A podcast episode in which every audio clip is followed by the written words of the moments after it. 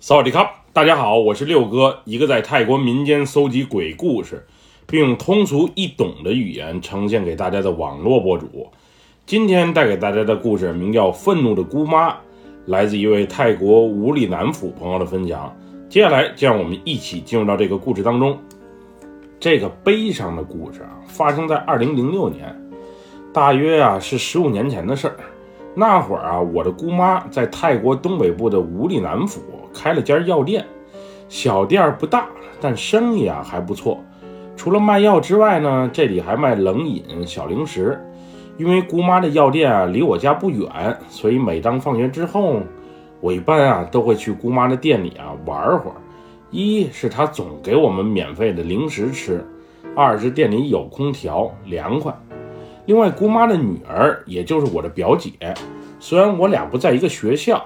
但因为年龄差不多，我们总是喜欢在一起玩。姑父那会儿啊，做点小买卖，也就是把村里的蔬菜和水果卖往外府的菜市场，每天挺忙碌，很少能在店里啊见到他。姑妈虽然对我们很好，但是在村里啊，姑妈却是出了名的坏脾气，不仅容易生气，还喜欢大嗓门，尤其是和我姑父吵架的时候。那更是全村儿都能听得见。记得有一天，我像往常一样去姑妈的店里玩，不过没多久，一个我不太熟识的大妈就匆匆地来到了店里，然后告诉我姑妈，刚才在五里南老城区见到我姑父啊和一个中年女人在一起，关系啊貌似还挺亲密。我姑妈一听这事儿。再一细想，最近姑父啊老是借口外出，好几天见不到人儿，他心里就嘀咕啊，估计最近啊姑父不回家呀，都和这个女人有关。我姑妈原本就是远近出名的醋坛子，听到村里大妈这么一说，也不管消息是真是假，顿时火冒三丈，于是啊赶紧拿出手机啊给姑父啊挂了几个电话，不过姑父啊好像没接。弄得我姑妈更是生气，于是让我先帮忙看店，她则带着表姐去五里南府的老城区啊一探究竟。姑妈临走的时候啊，还特意把钥匙啊留给了我，并告诉我说一会儿就回来。如果我要是着急回家的话，一会儿锁门把店关了也行，她会去我家里啊取钥匙。就这样，姑妈带着表姐骑着那辆有些破旧的本田摩托车就出门了。但是万万没想到的是，那次啊，竟是我和姑妈、表姐的诀别。因为姑妈久久不回来，于是我把店铺锁好门，回了家。直到深夜时分，我听家里啊一片嘈杂声，老妈还伤心地哭了起来。我问老妈到底发生了什么事儿？老妈回复道：“姑妈和表姐死了，晚上骑摩托车出门的时候，被一辆十轮大货车啊给撞死了，俩人当场死亡，别提多惨了。当时我脑袋一懵啊，连哭都哭不出来，主要是事情太突然了。下午两个鲜活的人啊还在我身边，此时此刻竟然阴阳两隔了。”那晚家里人啊一直在给姑父打电话，可无论谁打过去，就是联系不上。当天晚上啊，姑妈和表姐的尸体啊，经过简单处理之后，就被送到了离家不远的寺庙里。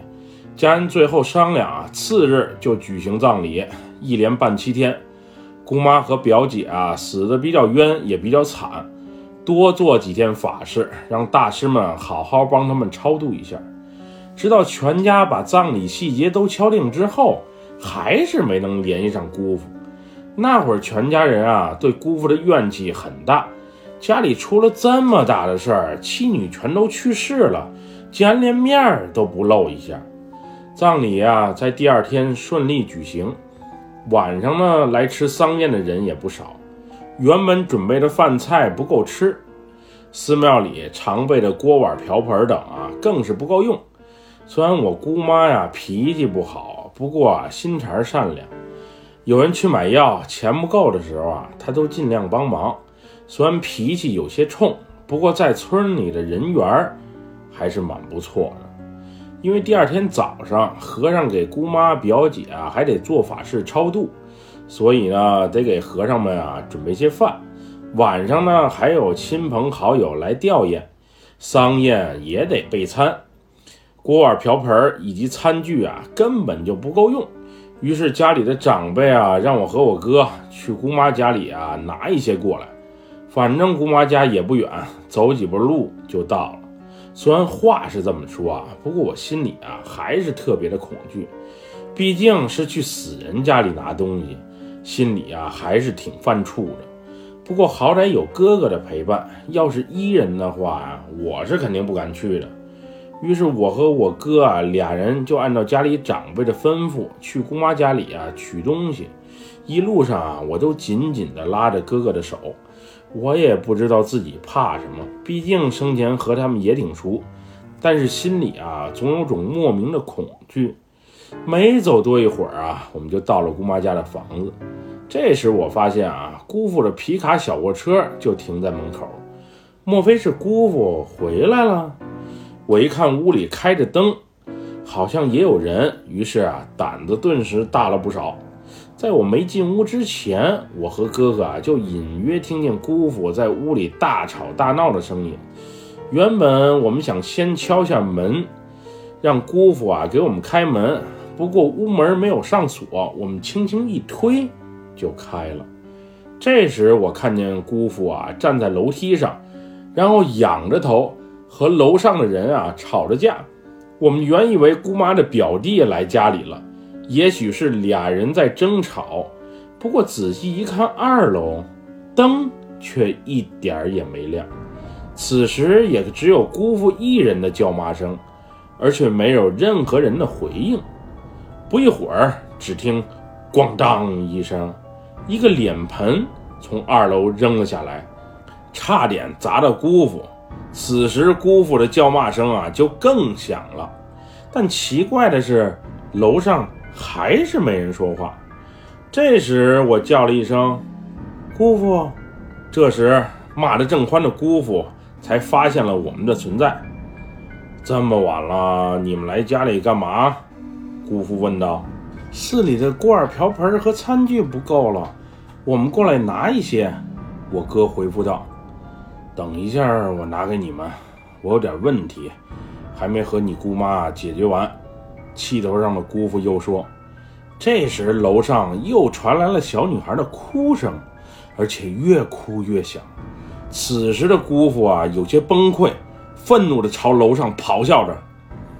这时，我和我哥啊都有些慌，于是试探性地问了一句：‘姑父，您在和谁吵架呢？’姑父听完后啊，愤怒地答道：‘还能有谁？’”和你姑妈吵架呢，我一回家，他就板着一副丧脸。我和他说话，他也不理我，只是用那眼睛啊直愣愣的瞪着我，也不知道犯什么病。对了，你们要锅碗瓢盆干啥？拿去寺庙？谁家又死人了？我们正说着话，此时又一个花瓶儿从楼上扔了下来。这时，只听“咔嚓”一声。花瓶的碎片啊，溅得满地都是。这时，我哥啊，赶紧拉着我的手啊，冲出了屋外。那时啊，我们喊着姑父啊，和我们一起出来。不过，姑父啊，仿佛什么也听不见一样，还在那里叫骂着。不一会儿，屋内恢复了平静，姑父啊，也从屋里啊走了出来，手里啊拿着两个锅，问我们还需要什么。此时，我们惊恐地说道。姑父、姑妈和表姐昨天晚上出车祸死了，现在寺庙里正在办他俩的葬礼。难道您什么都不知道吗？姑父听完我的话之后，疑惑地说：“不可能呀，我今天刚从外府回来，一回家就看见你满脸丧气的姑妈，她不就在屋里待着呢吗？”此时，姑父啊转身就想再次冲进屋内，被我和我哥给拦下了。我俩主要怕姑父进屋后啊遭遇不测。虽然姑父这人确实不咋地，不过我们也不想啊他有任何的麻烦。于是我们仨人啊，匆匆赶到了正在办葬礼的寺庙里。起初，姑父一脸的不相信，还以为我们在整蛊他。不过，当看见灵堂前躺在棺材里的姑妈和表姐之后，姑父一下瘫坐在了地上，整个人都懵了。后来听姑父说啊，他去外府的菜市场送菜，手机呢在菜市场啊被人偷了，所以这几天啊都联系不上。今天刚忙完回来，就看见姑妈用愤怒的眼神瞪他。他原本就挺累，一看见摆着臭脸的姑妈，顿时来了火。于是啊，在家里连连发炮，出着恶气。不过今天他也奇怪，往日吵架他叫骂声大，姑妈叫骂声则更大。不过今天姑妈却什么都没说，只是用责备、愤怒的眼神一直瞪着他。不过啊，这个是姑父说的话，至于是真是假，也就不得而知了。葬礼呀，一连办了七天。从姑父回家那天开始啊，姑父每天都能梦见姑妈，而且俩人啊都是在吵架，没有其他的主题。这样原本关系就和姑妈不怎么好的姑父啊，更加的烦躁。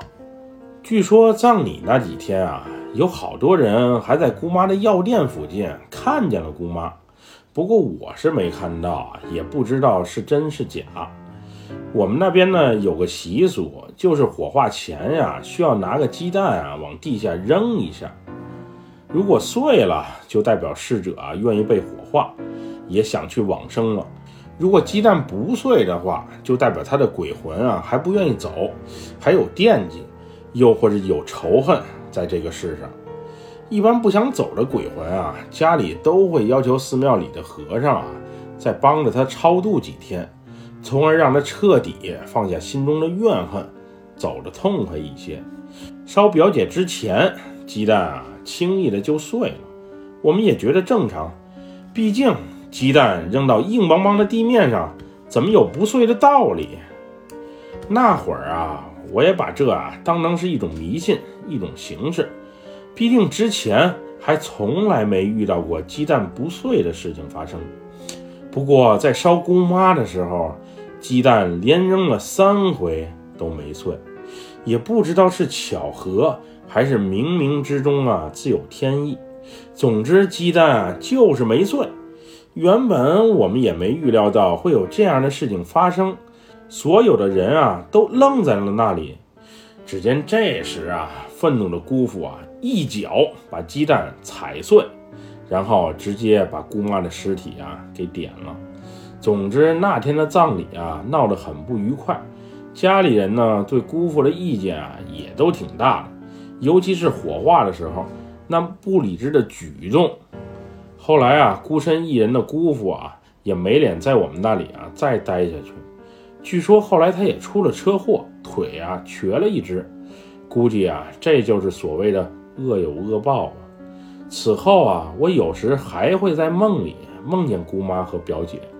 不过他们就是静静地站在那里，什么话也不说，什么话也不讲。无论我怎么呼喊他们，不过当我上初中之后，他俩就没有再在我的梦境中出现过。要是当年没有那场车祸，该多好！估计啊，这就是命吧。人生这事儿确实很难琢磨得透。都说善有善报。可是好心肠的姑妈和表姐却为啥走得这么早？实在是让人想不通。本期故事就分享到这里，喜欢六哥故事的朋友，别忘了给六哥点赞和关注哟。咱们下期节目再见，么么哒，拜拜，萨瓦迪卡。